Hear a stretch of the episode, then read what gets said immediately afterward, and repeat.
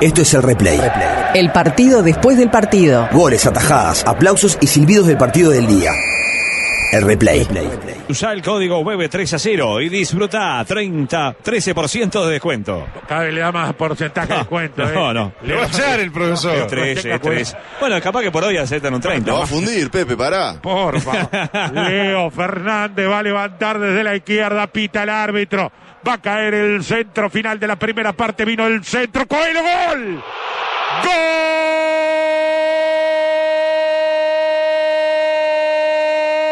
Gol de Peñarol Coelho. Un gran centro de Leo Fernández. La importancia de tener a alguien que tenga la capacidad de pegarle a la pelota como lo hace Leo Fernández. El centro preciso cayó entre el punto penal y el área chica y apareció como una tromba Coelho metiendo el cabezazo contra el palo izquierdo para marcar la apertura en el cierre del primer tiempo.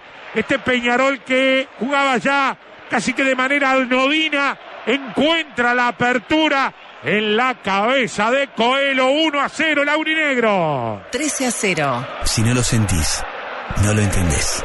¿Y en qué momento encuentra el gol justamente Peñarol? Cuando se moría el primer tiempo, cuando se venía seguramente el rezongo de Aguirre por un equipo que no reaccionaba, que no encontraba los caminos, que parecía que jugaba en cámara lenta, un tiro de esquina, la pegada de Leo Fernández y la importancia de tener jugadores que no esperan la pelota, que la atacan. Coelho se desprendió de su marcador, aplicó el cabezazo y le da tranquilidad al carbonero. Los pies de Leo Fernández sonríen los hinchas de Peñarol en el grito de gol Leo Coelho, el brasileño que se sacaba la bronca, la bronca, la mufa, y el Tato Martín García, ¿no? Masticando bronca, rabia ahí con una botellita de agua, no puede creer que se le va el 0 a 0 parcial antes de irse al entretiempo. Pelea Maxi Silvera y se la lleva y va por el segundo. Corre Silvera. Falta penal. ¡Eh! Penal. Ah, claro. Clarísimo, penal. Arrancó la falta afuera, la terminó adentro.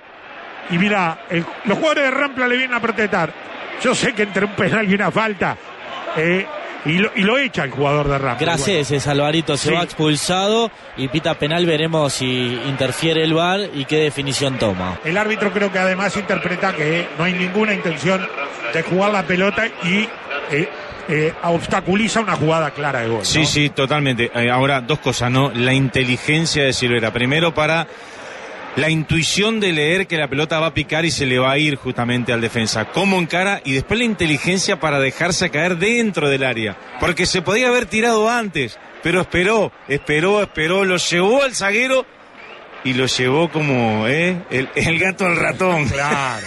en el momento en el que se tuvo que tirar, se dejó caer. Bueno, ahí se va expulsado. Queda con 10 Rampla, le va a pegar Leo Fernández. A todo esto pasamos los 30 minutos. Toma carrera el número 8. El árbitro va a dar la orden. Se mueve Freitas en el arco de la Colombes. Va a arrancar Leo Fernández. Ahí viene Leo. Tiró.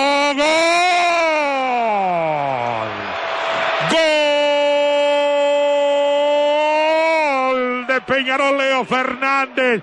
El arquero a la derecha. Leo arriba y a la izquierda. Peñarol a los 30 minutos. Gana 2 a 0 sobre Rampla que acaba de quedar con 10.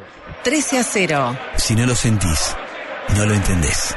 No amagó, no se paró en la carrera, fue directo justamente a la pelota y la colgó arriba. Inatajable para Adriano Freitas que se estiró, pero era imposible. Y con el bebé mirando afuera y aplaudiendo, Leo volvió a dar muestra justamente de su pegada.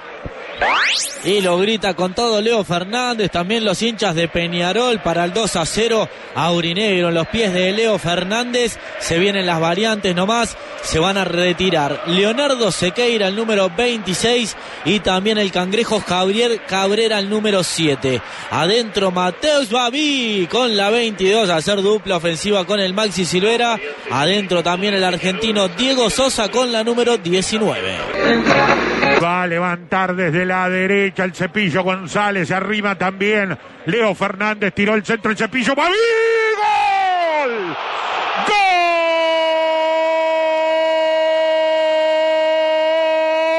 Peñarol, Mateus Babi. El centro desde la derecha del cepillo.